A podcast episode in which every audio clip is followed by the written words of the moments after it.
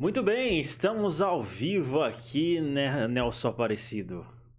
Dessa vez aqui, vocês estão vendo aqui do meu lado aqui, não está o Celso Tenari, está o Nelson Aparecido. E ele vai estar me ajudando aqui a apresentar esse podcast, tá em alta aqui. E eu já dou as boas-vindas para você que está nos acompanhando através da internet ou através de qualquer lugar do mundo, através da internet ou através da Jovem Pan. E outra vez aqui, né, Godoy? Na responsa, né? Substituindo o Celso Tenari hoje. Exatamente, estamos aqui com o co-host aqui, que é ele é empresário também, mas hoje, vai, hoje a gente vai falar sobre relacionamentos.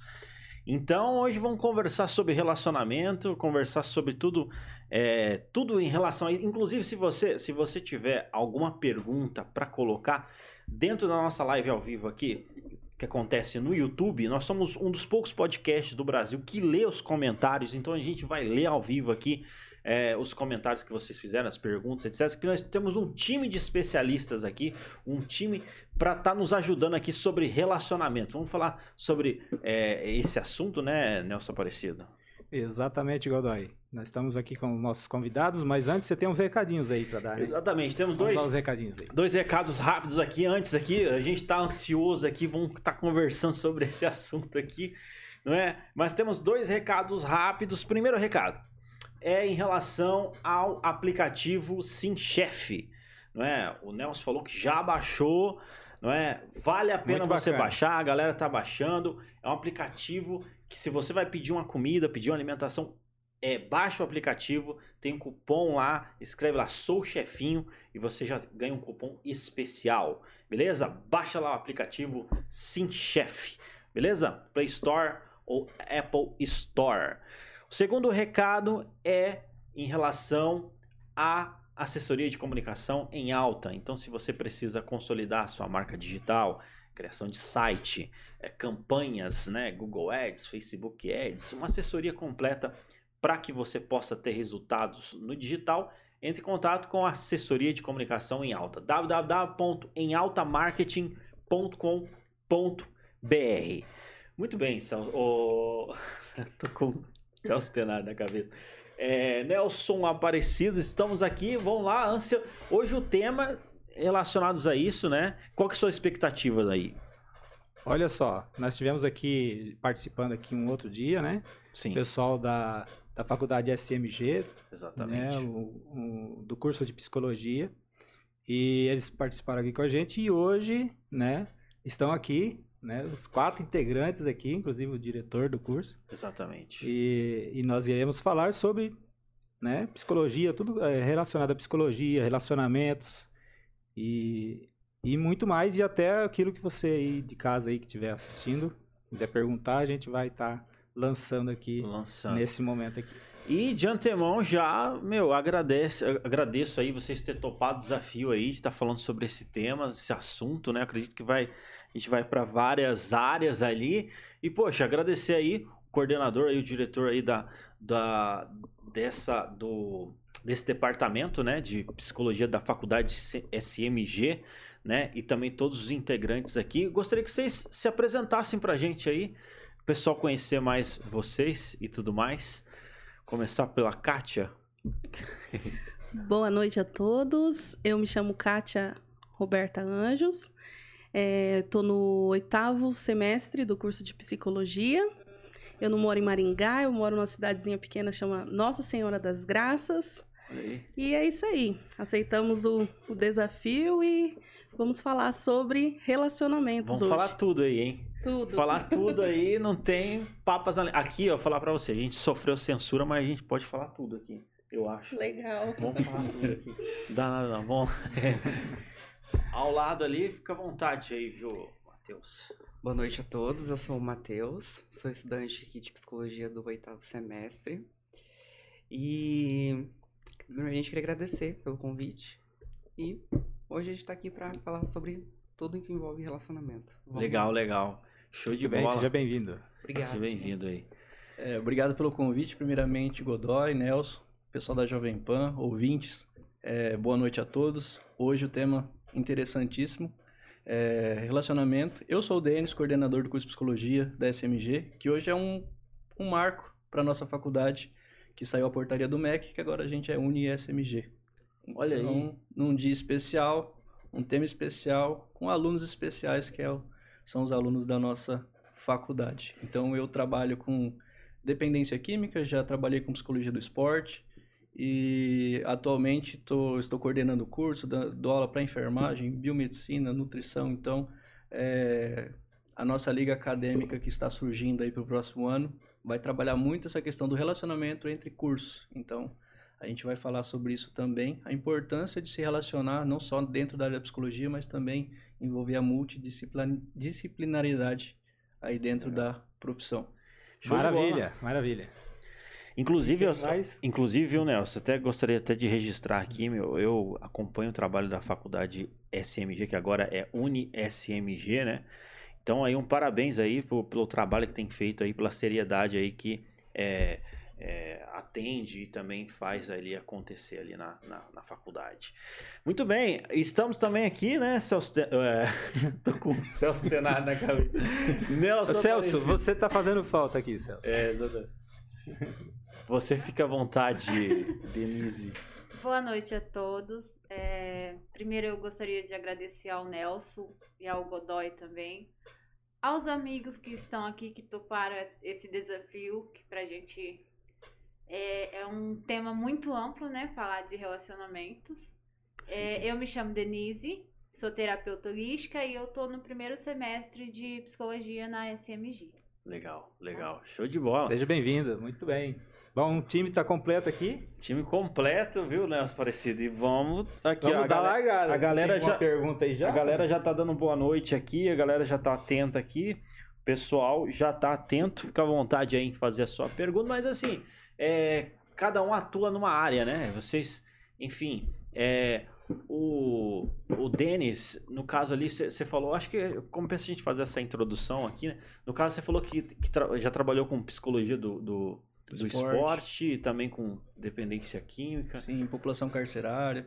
É, a relação, o relacionamento é muito importante nessa área, porque o esporte, você não está sozinho, você está com seu treinador, você está com sua equipe, e você precisa é, ter relações, até com seu próprio adversário, porque você precisa conhecer ele. E no conhecer ele, mesmo sendo uma relação indireta, você está se relacionando com o seu adversário. Então, é, o dependente químico, ele tem, é, nós consideramos uma doença que não tem cura. Então, ele precisa continuar o tratamento pro resto da vida dele. Então, a qualquer momento, ele pode usar droga novamente. Então, ele precisa ter um bom relacionamento com a família. É, essa questão do relacionamento vai ser o que mais vai ajudar ele na recuperação. Então, porque ao se relacionar com a família, a família às vezes julga, ah, ele não quer, não quer sair disso. Então, mas tá, mas por que, que ele não quer sair disso? É, vontade de usar ele vai ter, porque dá para me explicar um pouquinho do como Sim. funciona a droga no organismo do Pode do falar, pode falar vontade. Então, é, é como se fosse um, um medicamento. A gente compara dessa forma. Então, o medicamento é para quando você tem uma deficiência no seu corpo, que você precisa repor alguma coisa ali que vai é, te fazer se sentir bem. Então, a droga, ela vem como medicamento. Então, tanto é que drogaria, onde vende medicamento, também é feito de, de algo químico que vai para o seu corpo. Então, ao experimentar aquela droga, o, ele vai sentir prazer. Então a droga não é ruim, a droga é bom. O ruim é a consequência. Então já começa aí o primeiro erro de comunicação. Então nessa relação é, com o adicto, a gente é, precisa identificar, falar para ele, a droga é boa, mas que é consequência que ela vai deixar para você? Então sua família, seus amigos. Então eu usei a psicologia do esporte em uma atividade que eu vou dar um exemplo, é, na piscina da da clínica que eu atendo, que é em Atalaia, é, não sei se vocês conhecem, é Terra Santa Premium, o nome da clínica de reabilitação. E lá é como se fosse um resort, então eu tenho todo o aparato da clínica, dos coordenadores, e a gente coloca o pessoal para praticar esporte, porque o, o esporte também gera aquela sensação de prazer pela liberação da endorfina. Então, é, dentro da piscina, coloquei uma atividade, coloquei uma rede de vôlei e falei, vamos jogar. Beleza, todo mundo empolgado e tal. Hoje não vai ser reunião, não vai ser palestra, vai ser uma atividade física todo mundo empolgado, vamos lá fazer atividade física. Só que eles não esperavam que não seria atividade física como eles imaginavam. Então eles estão acostumados, acostumados a fazer tudo que eles querem. Então, quero fazer isso, vou e faço isso. quero fazer aquilo, vou e faço aquilo, ninguém me pede. Então, só que ali tem regras. Então, o- seguir regras é difícil. Até pra gente que não é adicto também, às vezes umas regras assim, deixa a gente inconformado. Então, isso faz parte da relação humana. Seguir regras também. E é, o jogo andando ali, falei assim, ó, fulano, vai pro outro lado. Chegou uma hora que só ficou um ali, tentando ganhar de todo mundo. Eu falei, não, vamos parar, para o jogo. Você não vai pedir ajuda? Daí ele, ah, mas é, você tirou todo mundo, ele ficou estressado. Então, não, estressa- mas por que você está estressado? Era só você pedir ajuda. Daí eu falei assim, vamos parar, vamos fazer uma reflexão aqui agora. É, pensa em como você estava aqui agora. Essa bola aqui é a droga te bombardeando toda hora. Toda hora bombardeando e você não dá conta sozinho. Então toda a sua equipe saiu. Então, essa equipe que estava aqui era sua família, seus amigos, todo mundo do seu lado. Só que você insistia em droga. Em cima, em cima da bola o tempo todo e querendo ganhar competitividade, eu peguei o mais competitivo. Falei, vou tirar todo mundo, vamos ver como ele vai, se- vai lidar com essa situação. Não pediu ajuda. Falei, você poderia ter pedido. Então lá fora, no seu relacionamento, no seu dia a dia, você não pede ajuda. Por isso que você está assim. Enquanto você tem uma equipe do seu lado, formado, você se relaciona bem, você coloca para fora aquilo que você sente, aquilo que você é, precisa, você é, às vezes é julgado. Então às vezes a pessoa segura. Não, não vou falar porque eu posso ser julgado. Então ela segura. Então não segura. Coloca para fora. importante, É né? importante colocar para É fora. importante- É aquela pessoa. é, é, Tem, tem muita uma geração que não precisa de GPS, né? Tem um pessoal que Aham. não. Fala, não, não precisa de GPS, chego sozinho, né? Assim, pode até conseguir, mas vai demorar, né? Individualismo, né? E, às e, e- e, assim, é importante né, Sim. ter essa ajuda, né? Exatamente. Porque é, sozinho, tá? Se eu tô com uma família do meu lado, ela me entende, é uma força. Os amigos estão do meu lado, me entende? Outra força. Então, com mais pessoas apoiando, entendendo a situação, é, fica melhor. Porque as pessoas, a família fica, ah, você não pode pegar dinheiro na mão, você não pode ir para tal lugar porque você vai correr o risco de usar, tá? Mas se você ficar com medo, o medo faz parte do, do nosso dia a dia. Imagina se você não tivesse medo, sair na rua era atropelado. Não tenho medo, mas o medo faz parte da sobrevivência. Instinto de sobrevivência, mas não pode ter medo o tempo todo. Então você sair é, e saber que você não pode usar aquilo, porque você já destruiu sua família, você já acabou com a sua empresa. É, já atendi no particular empresários que fumaram a empresa. Então, é, destruiu família, destruiu amigos, ficou sozinho. Cala, né, chegou cara? a morar na rua. Então, como que é o relacionamento de um adicto? Então, esse é um dos exemplos. Então, eu falei pra eles, ó, lá fora acontece a mesma coisa, a droga te bombardeando e você fica estressado e continua usando. Por quê? Porque você dispensa a ajuda de todo mundo. Você acha que vai sozinho. Sozinho não dá. Desafiar a droga, você vai perder. Então, relacionamento. Principal fator de recuperação pro adicto para ele não utilizar mais a droga é o relacionamento com a família, Qual que é o amigos. nome técnico mesmo? É, i- i- como que é? Adicto. Adicto? É. Ah, legal, interessante. Essa, é- essa questão de, de, de você estar falando assim é um, é um resgate, né? Sim. Alguém que já, né, praticamente assim, ultrapassou os limites, Sim. né? De, de, de conseguir é, sair sozinho da situação que ele se encontra. Então, precisa de alguém ou de um grupo, né, Uhum. para apoiar e conseguir retirá-lo lá. É, é, a psicologia também trabalha a questão de evitar esses essas questões, assim, por exemplo, a pessoa Também. antes para evitar, né, por exemplo, você falou da questão do, do carcerária também, Sim. né? É o mesmo processo, né, que a pessoa está ali, ele se vicia naquela situação, Sim. aí acha que ele é sozinho no mundo, Uhum. que não tem ninguém por ele, Exato. né? É, acho que está abandonado. Esse processo dá para trabalhar para se fazer uma prevenção, Sim, tanto na certeza. questão das drogas Com como certeza. É, até o AB tem um projeto chamado AB na Escola. Trabalha a questão de justiça restaurativa. Então, eles não trabalham o foco na droga, mas trabalham na agressividade, agressão contra a mulher, é, homens agressores. Então, essa questão de não agredir. Então, você vem de berço. Lá no início da escola, se a gente começa a conscientizar essa criança, ela vai crescer com um pensamento diferente. E esse pensamento diferente que vai fazer é, ser quem ela é. Então, o que, que os pais falam? Não usa droga, isso daí é ruim. Tá, mas ele experimentou, não, é bom. Então eles me enganaram, não é ruim, é bom. Então você tem que ser sincero. Ó, é isso, é isso, e conscientizar. A droga é assim, faz efeito assim, ela é boa, porque ela é boa. Então, é, pelo estudo, nunca utilizei, mas pelos estudos que eu faço, eu faço mestrado em dependência química e faço a pesquisa específica nos usuários de álcool, mas estudo as outras drogas também. Então, ela tem uma, um poder sobre o organismo que deixa você dependente. Então, você utilizou, seu corpo tem capacidade de produzir tudo naturalmente, através da sua alimentação, atividade física, quantidade de sono necessária. Você produz o que você quiser, mas não em grande escala quanto a droga. A droga vai vir dar um potencial nossa, muito grande. Tudo que, de- é, tudo que se torna independente é ruim, né? Exatamente. Inclusive, você até pegando assim para relacionamentos, assim, Uhum. no caso, dependência emocional Sim. também é algo Exato. negativo, né? Uhum. Dependência emocional é, É um outro vício aí que é outro vício. que é complicado, Aquela né? pessoa que tem uma baixa autoestima, por exemplo, ela tem um relacionamento abusivo. Só que no começo, todo começo de relacionamento é bom. É, mostra só qualidades. Nossa, que pessoa perfeita, pessoa sensacional, não mostra nenhum defeito. É. Aí depois, quando começa a mostrar os defeitos, daí a pessoa que é, tem uma baixa autoestima, ela vai pensar assim: ele já me deu coisa boa, então ele pode mudar, ele pode voltar a ser aquilo que ele era antes. Então ela insiste naquele relacionamento. Então chega uma hora que ela fica tão presa, esperando aquele momento bom. Então inconscientemente ela fala: nossa, ele tem algo bom. E tem aquela questão também da pessoa achar que ela é culpada pela pessoa estar tratando ela Tem. daquele jeito. Uhum. Dizer assim, o que, que foi que eu fiz para ele estar agindo assim comigo, ou ela estar agindo assim comigo. Sim. Ou Aí- meu, por que, que meus amigos me abandonaram, né? Sim. Aí a pessoa fica se culpando e achando que, Sim. que a Uhum. culpa é dela, né? Tem isso também. Exatamente. Porque é aquela. é, tem pessoas que são manipuladoras. Então, pessoas narcisistas que pensam só em si e não pensam no outro.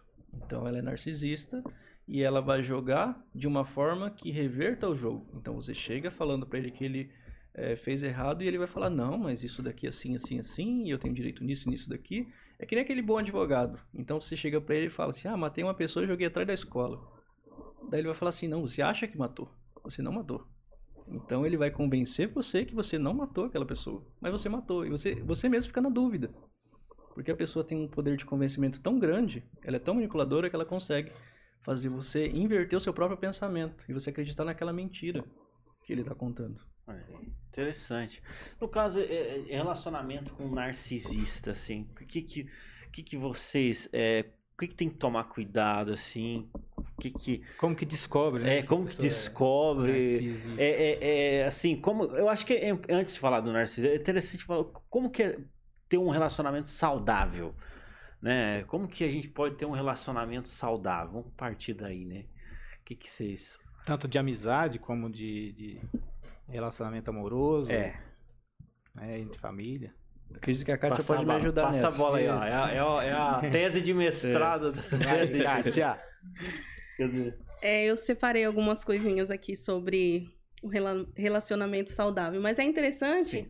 A gente se atentar a essa palavra, né? Relacionamento. Porque quando a gente fala sobre relacionamento, essa palavra ela nos remete a muitas coisas, né? E o que, que seria? O que seria um relacionamento? É, eu entendo como uma conexão, uma interação, um vínculo, para ficar melhor Sim. explicado ali. Ah, É, mas ela não se trata só do, do ser humano com o outro. Tem muito do ser humano consigo mesmo, né? E para ter um relacionamento saudável, a primeira, primeira coisa que é necessária é que essa pessoa tenha um relacionamento saudável consigo mesmo. ah, Então, eu preciso estar bem para conseguir ter um bom relacionamento com o outro.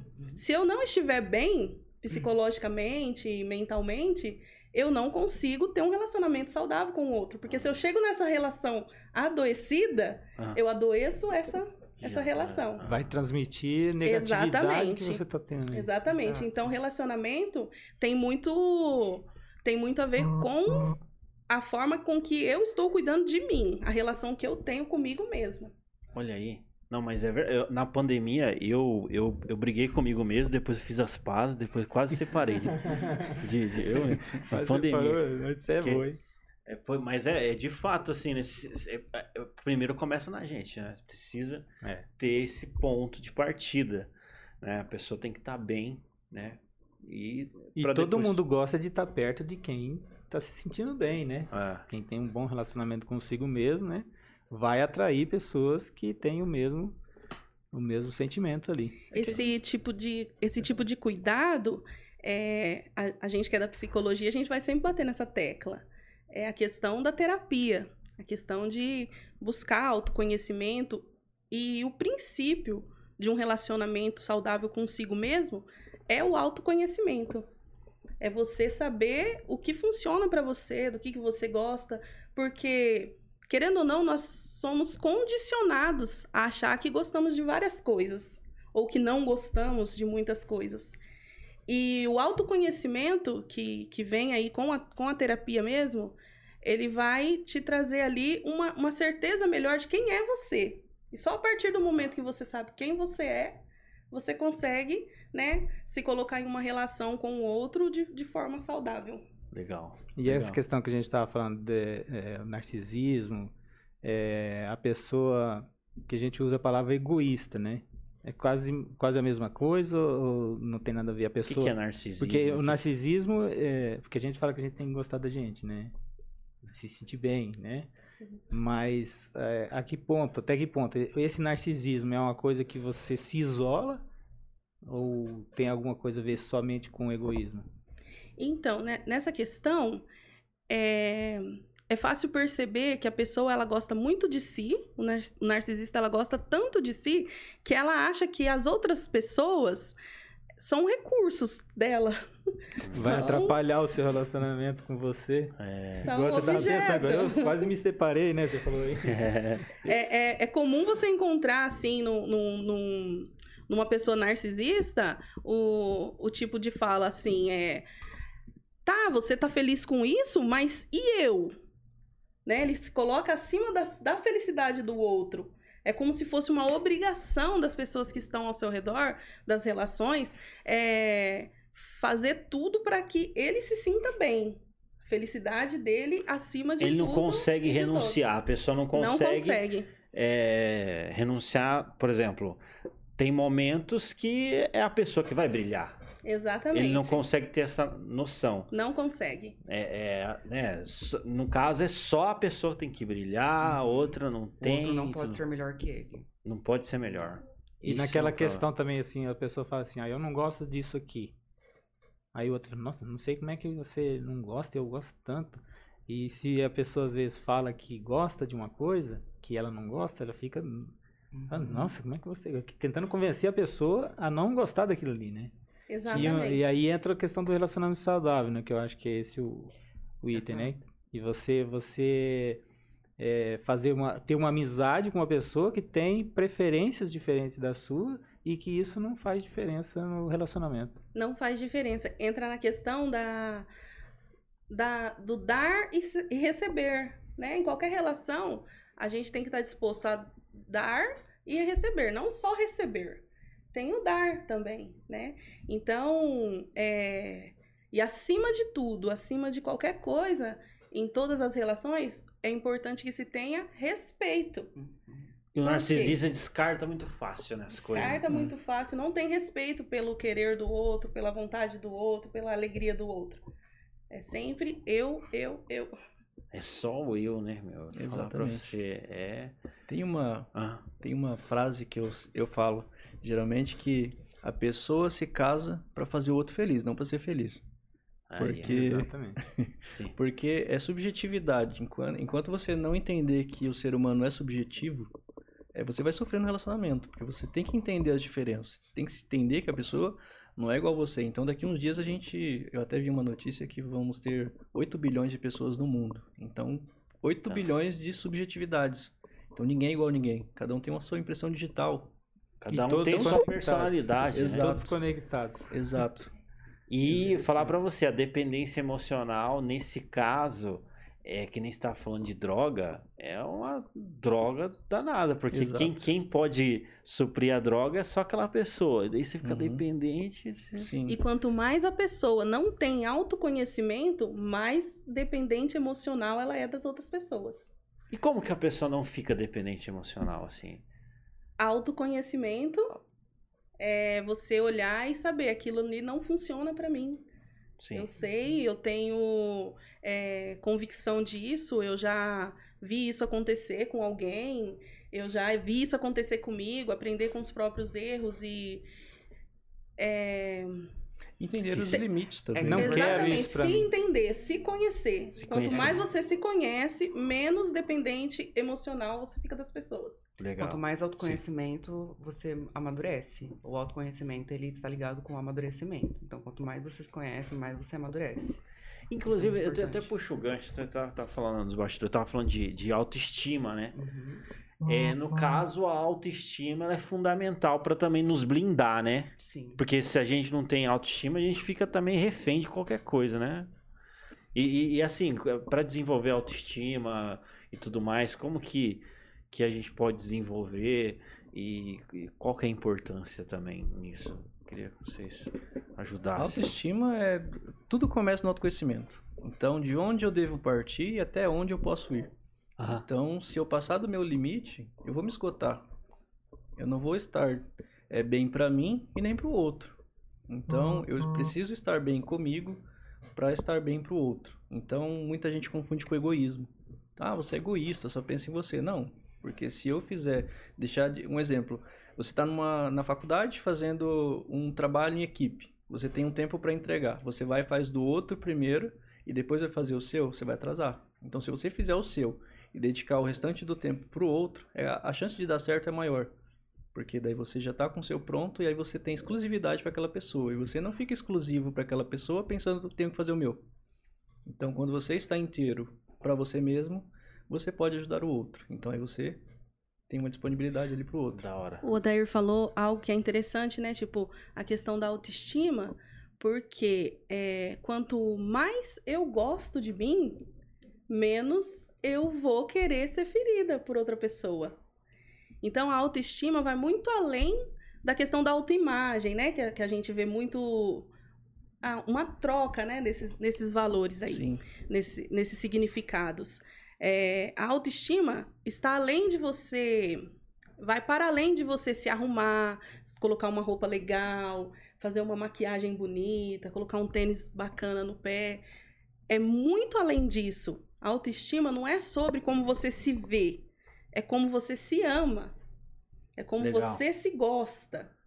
Então, se eu me amo, eu não vou querer ficar em um relacionamento onde eu estou sendo ferida porque eu me amo. Um É. pai, ele vai ver fi- o filho ou a filha indo por um caminho que vai, que vai ser doloroso. O que, que o pai quer fazer pro filho? Não, não vai por aí, você vai se machucar, não é verdade? Sim, sim. E assim é a gente com a gente mesmo. Se eu me amo, eu não quero seguir esse caminho porque eu sei que eu vou me machucar. E tem, e tem uma, uma linha tênue, então, tipo assim, a pessoa, ela, ela tem que se amar, tem que se conhecer, etc. Mas isso pode. é, A, a, a diferença do remédio pro veneno é a dosagem. Se a pessoa, Uhum. se a pessoa ela exagerar, vamos dizer assim, é, vira narcisista é, ou não? Equilíbrio é tudo. Equilíbrio, né? Equilíbrio. Exato, bem. Exato. Equilíbrio. Olha aí. É, e na verdade também nunca é tarde pro autoconhecimento, né? Porque eu tô numa fase de autoconhecimento. Ah, Eu, a minha vida inteira, eu me relacionei, me relacionei errado com as pessoas, assim, eu sempre fui de ajudar. Sempre Entrar de ajudar, cabeça. Sempre ajudar, ajudar as pessoas e não me ajudava. Então, é aí que, que aconteceu a dependência emocional, que aconteceu a insegurança, que... A perda é, de autoestima. sim, a baixa autoestima, tipo, traumas. E hoje eu tô nesse processo de autoconhecimento. legal. É, e tem sido muito bom. Bom. Tem, tem- tem um. eu- você me lembrou de um, de um, de um autor, não sei se é, a gente pode conversar. Tem o Jordan Peterson, Peterson, Jordan Peterson, que fala que a gente tem que desenvolver a nossa sombra, né? Que, querendo ou não, tipo assim, você foi, você foi muito boazinha. Então, em algum momento, você tem que é, é, se impor, né? Você Tem Sim. que se impor, você tem que se colocar, se posicionar, porque senão eh, só vai levar pancada, né? Exatamente. E a hora que você começa a se conhecer é quando você já não se doa tanto, né? Aí é na medida certa. É, você sabe o ponto, fala assim, olha, veja bem, até aqui, eu, é, vamos dizer assim, é bondade, fora disso aqui é, é- eu tô sendo besta, né? Tô sendo bobo. Porque, né, Ultrapassou, né? acaba, acaba, tem um- um- uma linha ali que é Sim. difícil E- e- encontrar, mas tem. E a autoestima ela é diferente de resiliência, né? Porque a resiliência, que, pelo que a gente já, já ouviu muito aqui, né, Godô? É. E por experiência própria, é algo que você arrisca, mas você sabe um ponto onde você tem Exatamente. segurança, como Uhum. fosse a rocha ali, né? Sim. Ó, desse ponto aqui, esse aqui é a minha base. Então você vai e arrisca. Perdeu tudo ali, mas você tem resili- resiliência. Você sabe começar de novo. Começar de Sim. novo. Já o autoestima não, ele não é algo que você constrói e ele não você não perde. Não Isso, perde. Não perde. Uhum. É algo muito bem. Interessante também que, normalmente, igual a Denise estava falando, né, sobre essas escolhas dela. Normalmente é comum a gente observar que a motivação que, que leva a, a- as pessoas a, a escolher um parceiro é muito comum a gente ver que essa motivação ela vem do que falta. Ah, Se eu não sou extrovertida, é comum que eu encontre alguém que seja extrovertido. Porque eu quero me completar com uma pessoa. Eu quero que ela me complete, que ela traga aquilo que eu não tenho. isso é bom ou não? Isso não é bom. Não é bom? Não é bom. Isso é péssimo. Péssimo. Porque você vai ficar dependente dela. Ah, aí Olha que aí o segredo aí da, do, do- do- da dependência emocional. E, e isso é muito comum. Mas aí no caso, então a gente a gente tem que visualizar pra gente completar o Exatamente. A gente tem que O- desenvolver as habilidades em nós. Tem que transbordar, não Exatamente, para que eu sozinha seja uma pessoa, que eu não precise da outra para completar algo que eu não tenho em mim. É aquele ditado, metade da Ah. laranja. Então não pode ser a metade, tem que ser que ser duas inteira. laranjas inteiras. Ah, Porque se você tá só a metade, como que você vai ficar a vida inteira dependendo da outra metade? Se É a outra mesmo. metade não estiver mais ali, você vai continuar a metade? É, porque daí uma pessoa morre, você também morre junto. Sim. Aí é- Exatamente. Aí é aquilo, né? De quando a pessoa fala assim, eu não encontrei a minha metade da laranja ainda. Mas como que ela vai encontrar se ela também não tá inteira, né? Então, É. É, entendi. Isso, isso é, um, é uma Você- virada de chave, né, Você se cara? identificou aí, Godô? Ah, eu, eu sou tão bagaço, só. Nem, nem laranja, eu sou tão bagaço.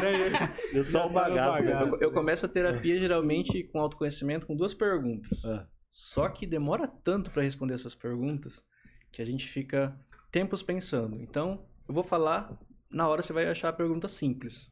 Mas quando você parar para pensar para responder, você vai falar, nossa, que complexo. A pergunta, quem é você? Boa, É, boa. Receber vai ser difícil, é hein? É uma... muito difícil falar de ser É. Quando eu pergunto, geralmente as pessoas falam, ah, é, tem... eu não vou falar o nome dos meus pacientes, mas Sim. é, ela falou assim, ah, eu sou a juíza tal de vara tal, tal. Tá, isso daí é o que você faz. E você, quem é? Então, às vezes E a vai pessoa se aprofundando, confunde. né? Dia nós fizemos essa pergunta aí. É, geralmente a pessoa responde com o nome, né? Sim, Quem é você? Ah, eu sou Uhum. o Nelson. exato. Eu sou um cara Não, que eu...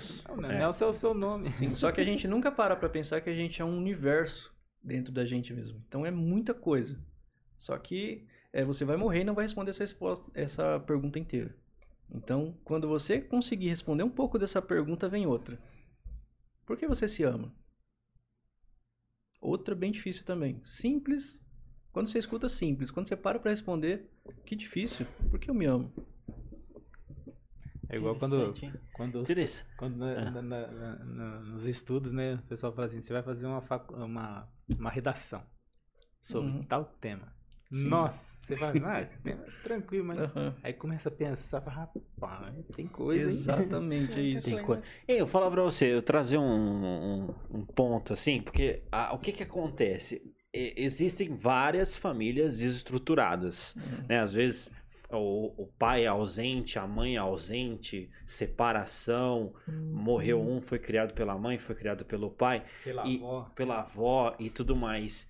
E aí, quando chega no relacionamento, às vezes, o que que acontece? De- acontece, é, que nem você falou, às vezes a pessoa tá procurando um, um pai, ou tá procurando uma mãe, ou tá procurando, ou, tipo assim, a- acaba o homem, acaba por ter sido criado muito com a mãe, acaba é, é, ficando mais é, é, num, num polo mais feminino, não sei.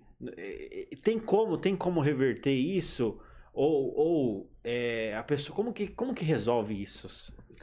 Só terapia. É tem- é que Sozinho tem- acho que não consegue, né? Não, é que tem um autor chamado Eu nem sei, eu Donald- trouxe, eu trouxe um problema aí, você. Não, isso é, esse é muito bom, porque tudo começa na infância. Sim, sim. A partir do momento que é um feto, já começa a ter formar ali o inconsciente. Então, tanto é que você vai na barriga de uma mulher grávida, você começa a mexer, a criança sente, ela começa a chutar, começa a mexer, porque ela está se comunicando. Então, já é um relacionamento a partir dali. Então, é, tem Donald Winnicott, o nome do autor. Sim. Ele fala sobre a mãe suficientemente boa. Ah. Então, quando ele traz essa mãe suficientemente boa, não é a mãe boa, é suficientemente boa, suficiente, nem mais nem menos.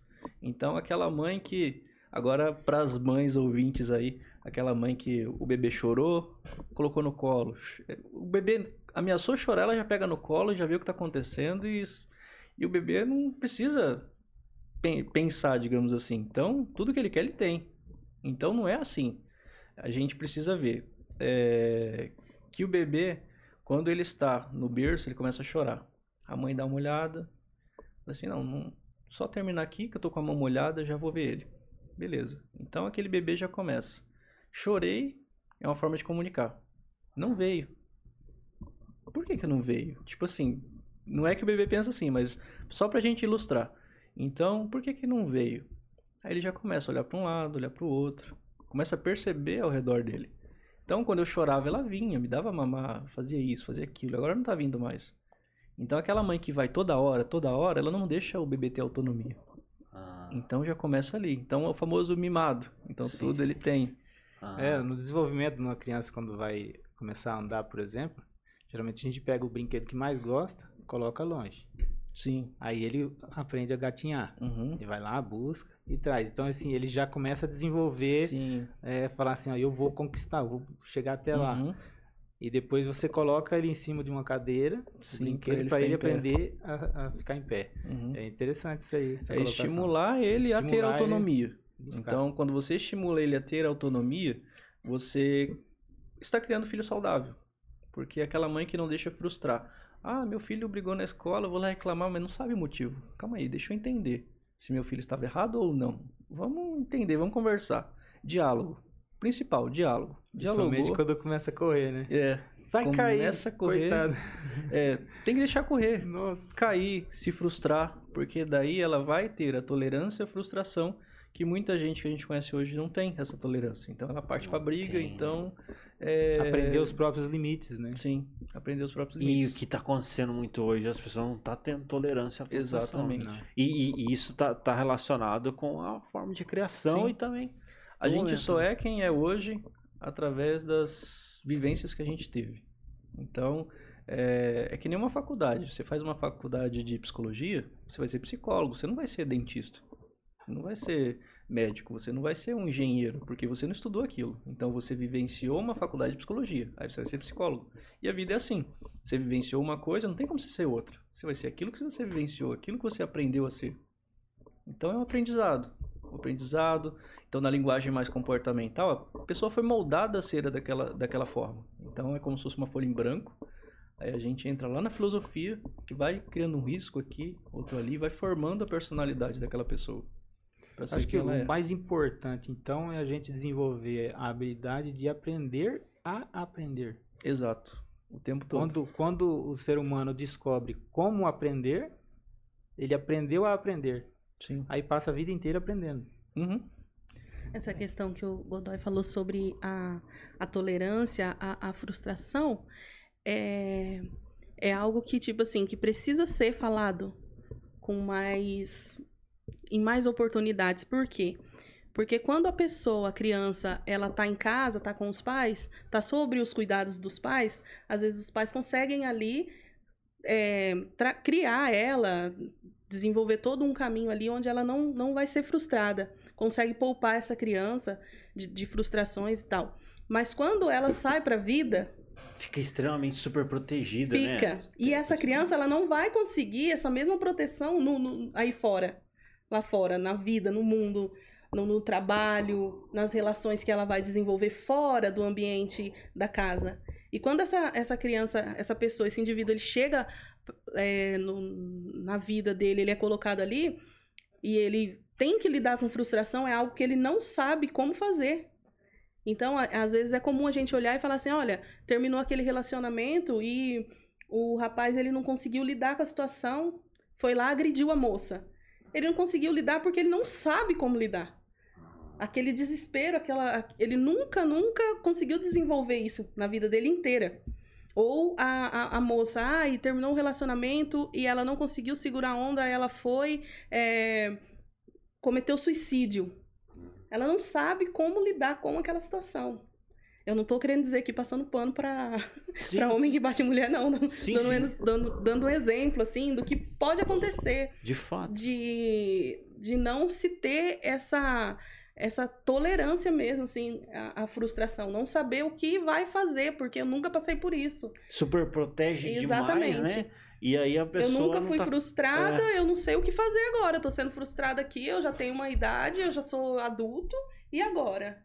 Né? Não, não Por aprendeu isso a que lidar. tem muitos casos hoje de depressão, né? A pessoa Exatamente. se retrai, se fecha e acha que ela não, não nasceu para aquilo e que vai ficar ali no mundinho dela. Na primeira frustração que vem na, na vida adulta, o meu mundo acabou.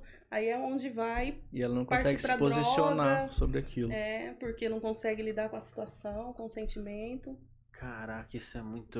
Aí profundo, puxando o né? gancho do suicídio que ela falou, Ah, as pessoas. é, Eu já organizei o Setembro Amarelo aqui em Maringá também, fiz parte quando eu era estudante. ah, Então, essa questão do suicídio é algo que é sério.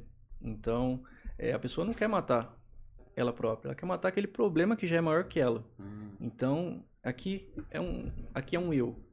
Então, esse eu aqui é a pessoa. Então, o problema já, já ultrapassou o limite daquela pessoa. Então, é tão grande, tão grande, que chega a ser maior que ela e ela não suporta. É, um, é sufocante. Então, tem aquela sensação de sufoco. Então, na terapia, a gente trabalha que aquele problema é, não é o eu, é o problema. Vamos separar o eu do problema. Então vamos resolver o problema através do eu. Então isso vai é, ajudar a pessoa a entender e a gente geralmente faz um contrato assim é, de vamos trabalhar, não faça nada, mande mensagem ou ligue para o CVV, que é um órgão que ajuda as pessoas, que é um 88, 24 horas por dia, 7 dias por semana. Quem tiver ideação pode ligar. Então, como você puxou o gancho, aí eu já Legal. puxei essa. Não, isso é da hora demais. E, e eu vou falar pra você, a galera tá participando aqui. Inclusive, estamos com é, 31 pessoas simultâneas no canal do Tá em Alta. Inclusive, curte, curte essa live, porque o YouTube ele funciona assim. Se você curtir, ele vai recomendar pra mais pessoas e mais pessoas precisam ouvir, né? E isso daí, querendo ou não, é um antídoto. A gente tá falando de coisas ali que, que de fato curam. É, é, é, eu posso usar essa palavra, né? Sim. É, de Sim. fato, melhora, né? Procura e tudo mais. cura. Então, então assim, é, curte aí, se inscreve no canal, tá? O pessoal tá participando aqui, inclusive, ó, eu gostaria de mandar um salve aqui, ó, pelo é, Jack Wendell, né? Falou boa noite, Priscila Alves, Natan, não é? Natan, Cileide Chiu, Mary Ellen, Ana Angélica, Nádia Anjos, é, Renata Maioral, Danúbia, Heloísa, Edmilson Gil, Stephanie Cristine dos Santos, Lorena Coutinho, ah, HR Celulares, Heloísa dos Santos. Olha só, a galera participando aqui e, e tá colocando comentários bem pertinentes aqui. Legal demais. Se tiver alguma pergunta, pode, pode colocar também. A gente vai estar falando no final aqui, tá? E, então, legal demais. É, está falando aqui sobre esse tema, né? Que é, é, saber lidar, né, com isso, né? E, e, assim, como que a pessoa ela pode é, cada vez mais é, saber lidar com, com esses problemas aí, sabe? É, porque, porque, assim, a gente falou do problema, mas como que a gente lida com isso, sabe? É, tanto a questão de de dependência, quanto questão de narcisismo tudo mais. Como que a gente lida com isso?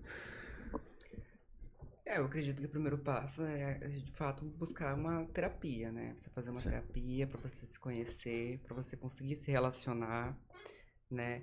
É, eu acho que tudo isso que foi dito logo após, é, a pessoa ela acaba sempre vivendo em conflito. Então é sempre conflito, ela nunca vai estar bem consigo mesmo, nada vai dar certo. Não é só no relacionamento, também é no trabalho, é tudo aquilo que ela faz. Então, o primeiro passo é você reconhecer que você tem um problema, você não está bem. Tem Então, que assim, reconhecer esse, o problema. né? Exatamente. Se você não reconhecer, não sou eu, não é a Kátia, não é o Denis que vai chegar e você vai falar que você tem um problema e você vai aceitar. Pelo contrário, você vai ficar mais frustrado ainda. Porque tem muita. Hoje em dia, muita gente acha que terapia, quem faz terapia é só, né? O maioria do termo, né, Denis? Só Uhum. o Zé é doido, Sim. né? Louco. Mas não. A terapia, ela não é só pra isso. A terapia, ela te ajuda também a, a crescer, a se autoconhecer. Autoconhecer, E isso é né? muito importante. muito Se uma pessoa importante estiver vivendo bem consigo mesmo, tendo bons relacionamentos, ele também Exato. pode passar por um processo desse de terapia. Teve até um comentário aqui. Vai ser do- melhor, né? É, teve até um comentário aqui no chat do Henrique. Legal. Henrique, abraço pra você em Guaraçá. É, quando eu fazia uso de drogas, eu não me amava e muito menos amava o próximo. Deixei até de amar a Deus. Hoje estou limpo há um ano. Nesse processo aprendi a me amar e amar o próximo. Olha aí, que legal, hein? Maravilha. Parabéns hora, hein? aí. Ó, bater até palma aí. Vou até bater palma demais. ó. Muito bom, isso aí é ao vivo, ó. Muito bom. hein? Muito Interessante isso também, né, Denis? Porque Sim. parece com a, a questão da logoterapia, que é sobre um sentido. Você Exato. buscar um sentido na vida. Quando você Exatamente. tem um sentido, é, você acaba... Com tendo um sentido, você sempre busca fazer o certo, né? Quando você não tem um sentido, você cai no vazio existencial.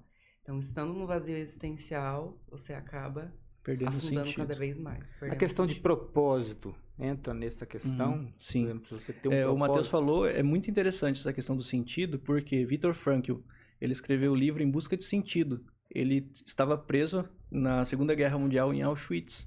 Então, ele via sentido até no sofrimento. Então, é, faz como assim é, sentido no sofrimento? É, quem aqui nunca sofreu? Todo mundo já sofreu. Então, quando você tem sinal daquele sofrimento novamente, você já sabe como lidar. Então, o sentido daquele sofrimento é fazer você crescer, você amadurecer. Então, o sofrimento vem para fazer a gente é, se moldar, tornar outra pessoa. é, Quando você para e olha para trás e fala: Nossa, passei tanta coisa, passei por tudo isso e hoje tô bem, tô aqui.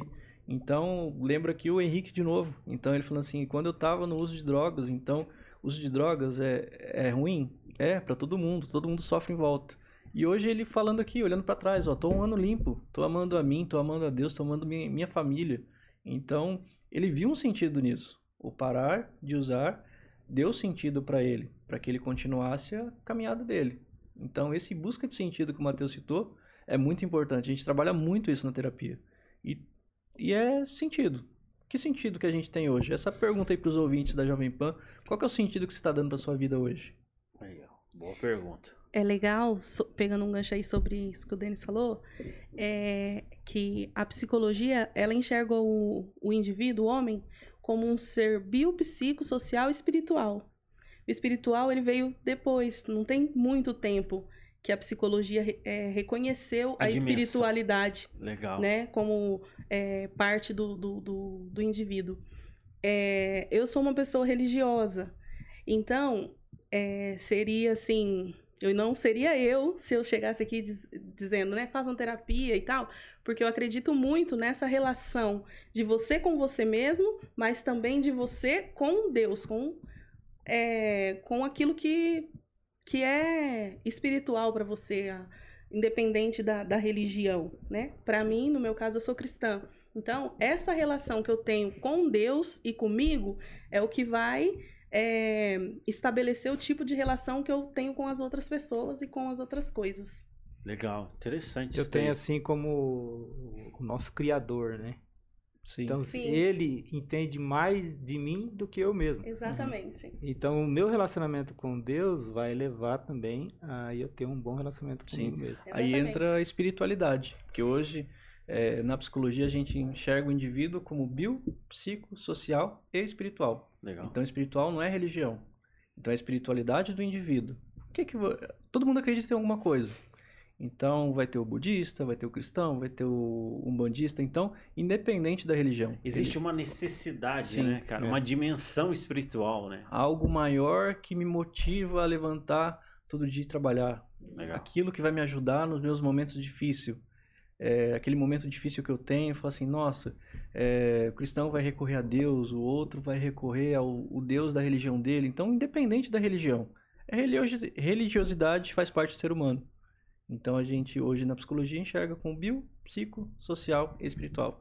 Bio do biológico, psico da psique, da- do psicológico, social da socialização e espiritual da questão religiosa Ah, ou da espiritualidade também. Muito bem.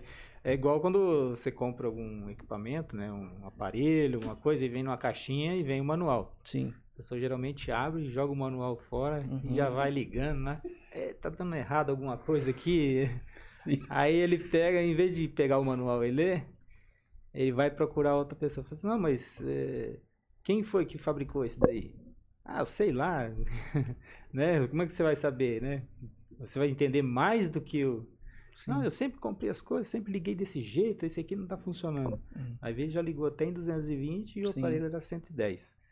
É, Aí o cara falou assim, não, você tem que, você tem que saber que houve um fabricante, Sim. né? Então ele entende mais do que você mesmo. É porque ele criou aquilo, né? Exatamente. Interessante isso daí.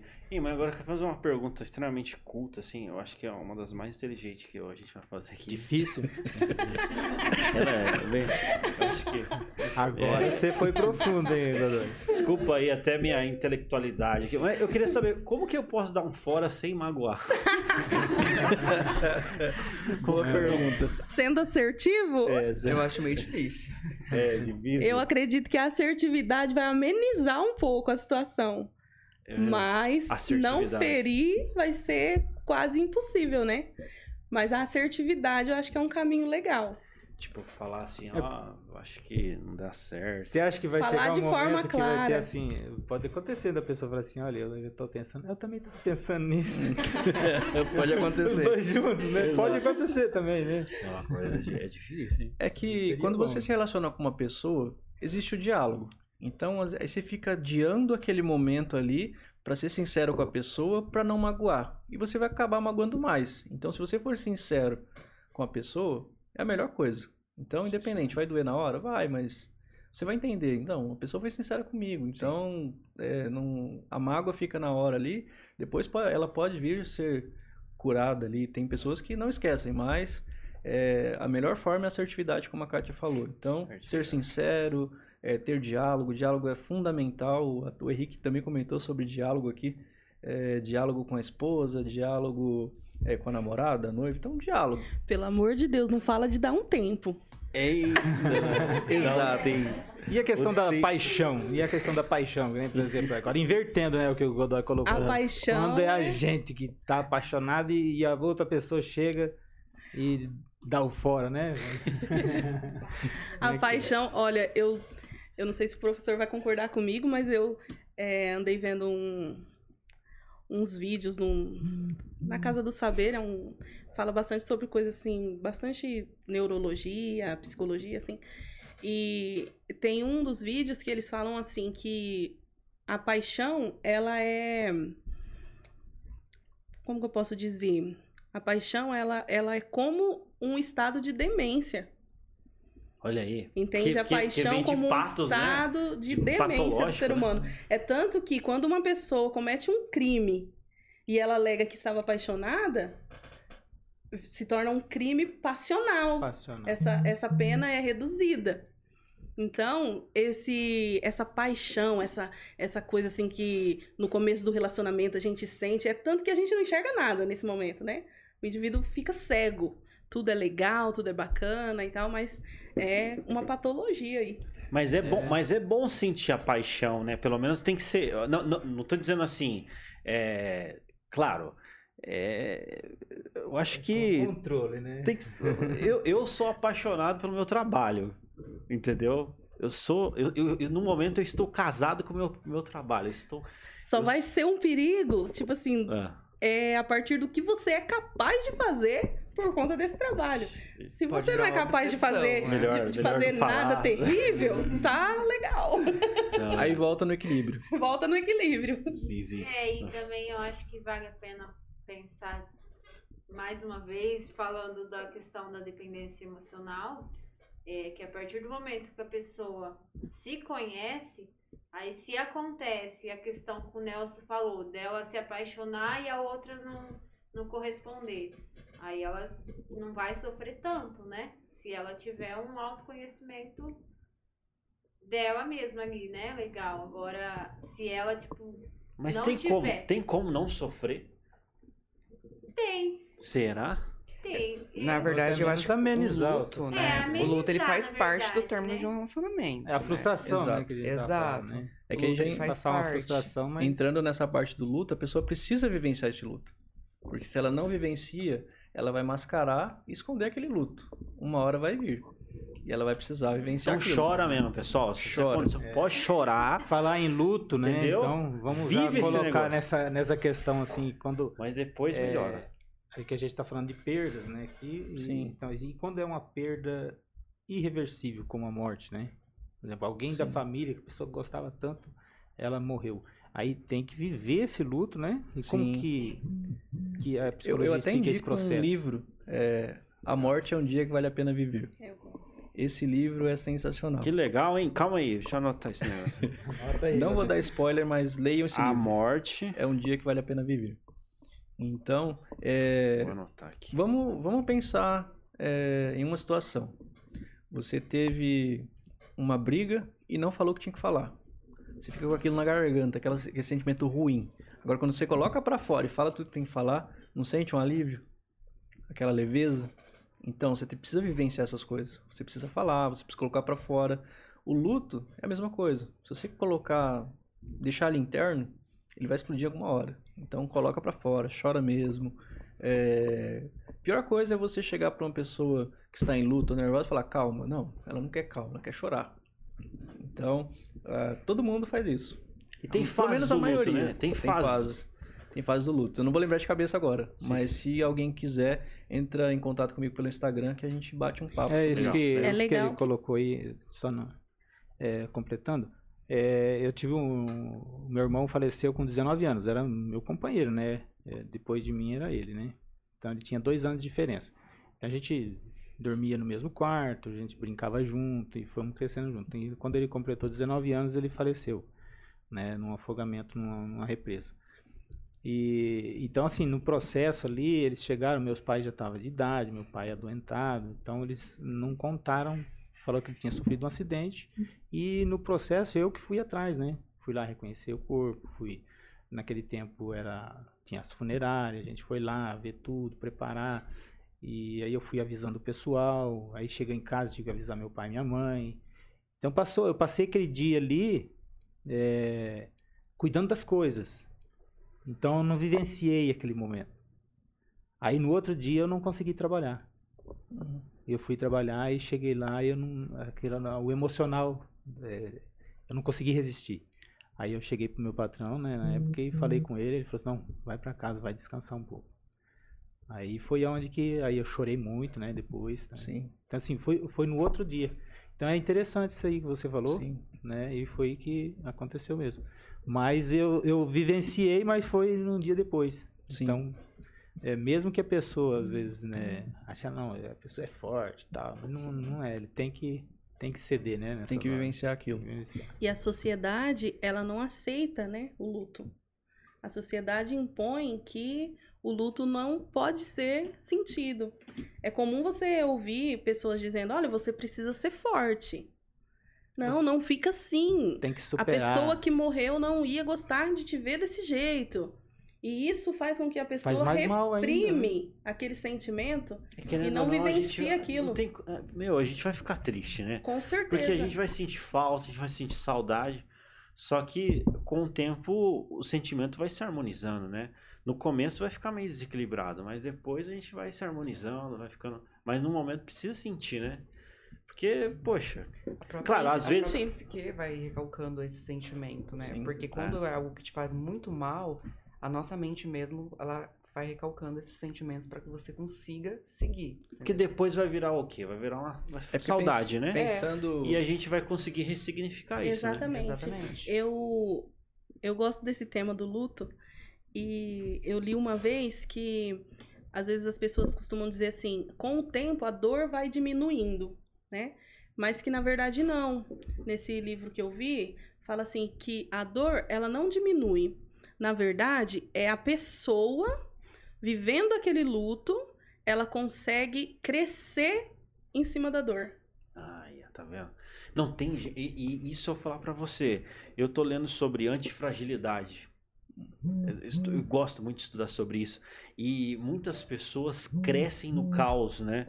É, um- é uma habilidade de você. Porque a dor faz, às vezes, você ah, conseguir fazer coisas que você jamais imaginou. Sim. Por isso que é importante a gente ver a questão das cicatrizes, né? Sim. Uma criança mesmo aprende muito com isso, né? Às vezes machuca o dedo ali, aí você fala, você tá vendo, filho? Ó, aqui tá aqui a, a cicatriz. Sim. Você sabe, você sofreu, você lembra da dor, mas você não dói mais. Uhum. Sente mais. Você sabe o que aconteceu aquilo ali. Sim. É porque a gente precisa trabalhar as dores. Não fica uma ferida aberta, né? Sim. Porque imagina, você vai, tem uma ferida aberta ali, você vai só coloca uma gase por cima, É. vai infeccionar. Você precisa abrir ela, limpar, vai doer na hora, mas depois ela vai cicatrizar e você não vai sentir mais, só vai ficar marca. Mas se infeccionar, você pode perder o braço. Agora imagina. Então você precisa Quando tratar essa ferida. Couro, a gente já arrancava na hora, né? É. Arranca o couro fora e pronto. Tem uma ilustração que, que compara o- a dor do luto com a dor de uma queimadura. É, não basta só passar o remédio e fazer um curativo. Tem aquela questão do debridamento. Tem que ir tirando aquelas camadas. Então é muito dolorido, né? O processo de, de- de queimadura, quando a pessoa vai fazer um tratamento. Conforme aquela, a, a queimadura vai sarando, o, o médico ele vai tirando aquela casca e aquilo é- dói muito. E, e só assim a, a pele da pessoa sara assim de uma forma que não fique assim uma cicatriz muito grande, né? Então é uma é, é usado esse debridamento e com a dor do luto também. Você tem que olhar para aquela ferida, tem que mexer com aquela ferida. Agora Eu vou falar- admiro, eu admiro. Não, não sei falar. Eu eu vou falar uma coisa mais profunda agora, assim. E questão da pessoa falar assim, ah, eu vou afogar as mágoas. A dependência. Aí, mas, por exemplo, a pessoa nunca bebeu. Aí aconteceu uma tragédia lá, ele vai, toma pra, tipo assim, pra esquecer. Sim. É uma dependência. Eu fui numa né? festa de, de, de, de formatura uma vez. Aí nós chegamos lá, né, uma amiga nossa convidou. Aí quando sentou na mesa, terminou tudo, né? Apresentação, tudo lá, e começou a vir as bebidas ali. Aí o rapaz falou assim, olha, agora aqui, ó, você esquece o mundo lá fora, esquece seus problemas, Uhum. esquece tudo. Hoje é dia de beber e morar. Sim. E começou a trazer as bebidas, né? A gente, eu não, não É bebo porque nada. daí a gente entra no metaverso, né? Então você tem o mundo real e o mundo que não é real.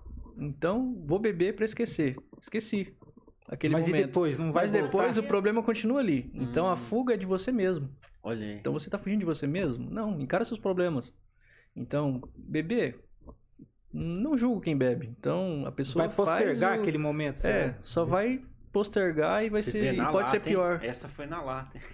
E pode ser pior. Aqui é direto. né? Ei, mas eu vou falar pra você dessa coisa de luto. Eu admiro muito aquelas pessoas que conseguem se manter assim extremamente é, fortes, né? É, por conta de que tem filho, tem às vezes pessoas para sustentar, pessoas. Ela, ela consegue, tipo assim, ela é, esse momento dela de sofrer, ela sofre sozinha ou dentro de uma terapia, por exemplo. Mas para os outros, ela se mantém, porque às vezes tem pessoas que se Dependem inspiram dela. nela, né? É, é, né? Às vezes a pessoa ela é pública, enfim. Então eu admiro muito essas pessoas que, que de fato ou elas sofrem numa terapia ou sofrem de repente sozinha e conseguem erguer a cabeça Sim. e enfrentar a vida. É que cada um vai ter uma forma de lidar, né, com o luto. Sim. Então, aí entra a questão da empatia. Então, se tem alguém que depende de mim, eu vou estar ali para ajudar ele. Aí entra a questão que eu falei que eu ia comentar. Empatia tem duas formas de vir. É aquela que, se- que as pessoas falam, que é se colocar no lugar do outro. Mas respeito quem pensa assim, mas eu penso de uma forma mais um pouco diferente. É mesmo? Então, a empatia para mim é o quê? Estou aqui para te ajudar no que você precisar. Estou do seu lado, vamos partir juntos. Então, estou aqui para o que der e vier, o que tiver no meu alcance. Se eu me colocar no lugar dela, é impossível fazer isso, na minha visão. Respeito quem pensa diferente. Então, na minha visão é impossível, porque você vai olhar o problema dela com o seu olhar e não com o dela. Porque é impossível você olhar com o olho do outro. Então, como que eu vou me colocar no lugar da pessoa se eu não consigo olhar com o olhar dela? Eu vou olhar com o meu. Então, talvez um problema que é para ela muito grande, para mim não seja tão grande. Ou para ela é pequeno, para mim seja grande. A empatia é entender o que o outro está passando, Sim. né? Entender e estar Não ali. se colocar aqui. no lugar da pessoa. né? Sim, estou Entendi. aqui, estar disponível para o outro. Estou aqui disponível para você, para te ajudar e a gente vai caminhar junto. Então isso, essa é a minha visão de empatia. Legal. Me colocar no lugar do outro, eu já não. Não é só colocar no lugar do outro, é estar presente, no caso. É que na, é, na verdade eu não acredito nesse se colocar no lugar do outro, porque é impossível você colocar no lugar de uma pessoa. Sim. Porque se você se colocar no lugar dela, você vai enxergar o problema com seus olhos, não com o dela. Então, Agora tá bom. Agora. Mediocridade. eu, eu sempre falo para as pessoas assim, ó. É, nós temos que ficar felizes com o sucesso dos outros. sim, Porque senão nós vamos ser um. Um, como que fala assim, um grupo ou uma família, uma nação de fracassados. sim. Cara, eu Porque fico feliz, cara. Eu fico eu, feliz. Eu, eu fico contente. Eu, quando Quando eu vejo um cara de a pessoa- Porsche, Nossa, eu falo, nossa, Deus abençoe essa pessoa, entendeu? Sim. Que Deus continue iluminando aí, enfim, sem julgar, entendeu? Porque é essa coisa, né? Bom, você, concluiu o raciocínio, concluiu. É, é fazendo sucesso, né? Tanto profissional na vida e tal. Que, geralmente as pessoas ficam né, querendo rebaixar a pessoa, né? Sim. Porque se eu não cheguei lá, eu tenho que diminuir a Sim. pessoa para que eu fique, ou pelo menos igual, né? Sim. Isso que é a mediocridade, né? Que a É, gente fala. ser medíocre é você. Eu tô aqui na minha zona de conforto, não quero crescer, mas eu vejo o outro crescer. Não, ele não vai crescer. Fica aqui do meu lado. Fica aqui comigo no mesmo, na mesma zona de conforto. Eu não quero ver você crescendo. Quero te ver bem, mas não melhor que eu. Então isso é ser medíocre. Então se a pessoa é melhor que eu, eu, eu até falei brincando pra eles, se vocês não for melhor que eu, vocês não vão se formar. Só vão se formar se for melhor que eu. Então, é, ser medíocre é isso. Você está na zona de conforto, não quer fazer nada, nem por você nem por ninguém, para crescer, e não quer deixar o outro crescer também. Legal, legal. Show É porque demais. se o outro crescer, vai chegar, vai ultrapassar Sim. ele, né? É, Eu acho que esse podcast de hoje foi terapêutico. né? foi da hora. E o que, o que que você. Fala alguma coisa que é terapêutico pra você sem ser terapia. Terapeuta sem ter terapia Um, de repente um esporte, um hobby, alguma coisa. é uma caminhada. Caminhada. Uma caminhada. De manhã, 6 horas da manhã. Aí eu sempre digo uma frase assim, ó. Acordar às 5 da manhã não é a mesma coisa que levantar. exatamente. Boa. Essa foi muito boa. É, você tem que pensar para responder. Show demais. A gente tá caminhando pros, pros momentos finais aqui, né? E eu gostaria de agradecer a participação de todo mundo que tá aqui. Daqui a pouco a gente vai ler aqui, não é? O- as participações e tal. A gente agradece de coração aí. Teve até Pessoal- pessoas que fazia tempo que eu não via. Daniela aqui mandando um abraço. Abraço Daniela também. Faz Olha aí. tempo que não a Da vejo. hora, meu. Olha só. Daniela, Thaís, Érica, Danúbia, Lafayette, Edmilson, não é? Comentários legais aqui, né? Da, da nossa discussão, assim, de Deus, da questão também de vários assuntos que a gente conversou aqui. Da hora demais. Desse assunto eu só queria falar uma Psicologia coisa. profunda. É, só queria falar Eu acho que coisa. sobrou assunto, hein? Vamos, vamos Sobrou. ter que, a gente vai ter que marcar uma parte 2. E aí vão, vão, vão colocar mais coisas. E- Tem Esse até- assunto de relacionamento, a gente tá o- caminhando pra- é tão pra bom que tem até reserva. É verdade, agradecer também aqui, ó, a presença de, também faz parte da SMG, né? Sim. Que, Kathleen. Kathleen, Kathleen. Kathleen Crislane. e a Chris Lane, né? Slime. Sejam bem-vindos aí a Jovem Só Pan. um, só um Ah, adendo ah. é, sobre a religião. é, Certo, até para respeitar o código de ética do psicólogo, certo. é, a gente não trabalha religião no consultório, a terapia é do paciente. Então Sim, a gente sim. não vai converter ninguém a religião nenhuma. Sim. É, fora eu sou o Denis, dentro sou terapeuta. Então sou terapeuta, sou psicólogo, vou atender o meu paciente na necessidade dele e não com a minha visão. Então aí entra a empatia também. Então eu vou estar disponível para ele, mas sem colocar a minha visão, Legal. sempre legal. respeitando. Não, perfeito. Maravilha. É, é, a gente conhece já a atuação profissional aí, a ética profissional, mas vale a pena é, Relembrar. destacar, é, destacar aí. Sim. Muito bom aí. É, olha, eu falar pra você sobre o assunto, né? Eu queria fazer uma pergunta também muito inteligente agora, nesse momento, né? Que eu queria saber Mais Qual que é- qual que é o momento certo de dizer eu te amo. Essa é uma pergunta. É, pra fechar com chave de ouro. Não, pra né? fechar com chave de Por causa que é difícil, né, cara? Você fala, não é agora. Você fala, Aí eu te amo. Fala, o relacionamento acaba. Aí você fala, eu te amo. Daí a pessoa fala assim, que fofo. Daí você fala, não é isso que eu esperava. Era Já outra tava coisa. esperando até agora. Eu queria que falasse, eu também. né? Então, qual que é o momento, assim, de falar de Os apaixonados aí. É o momento lá, que você estiver preparado. Então, É. quando você- o preparado é: vou falar, eu te amo, sem esperar nada em troca. Eu vou amar apenas. E não esperar ser amado, porque talvez não você. Maravilha. Aí, ó, da hora.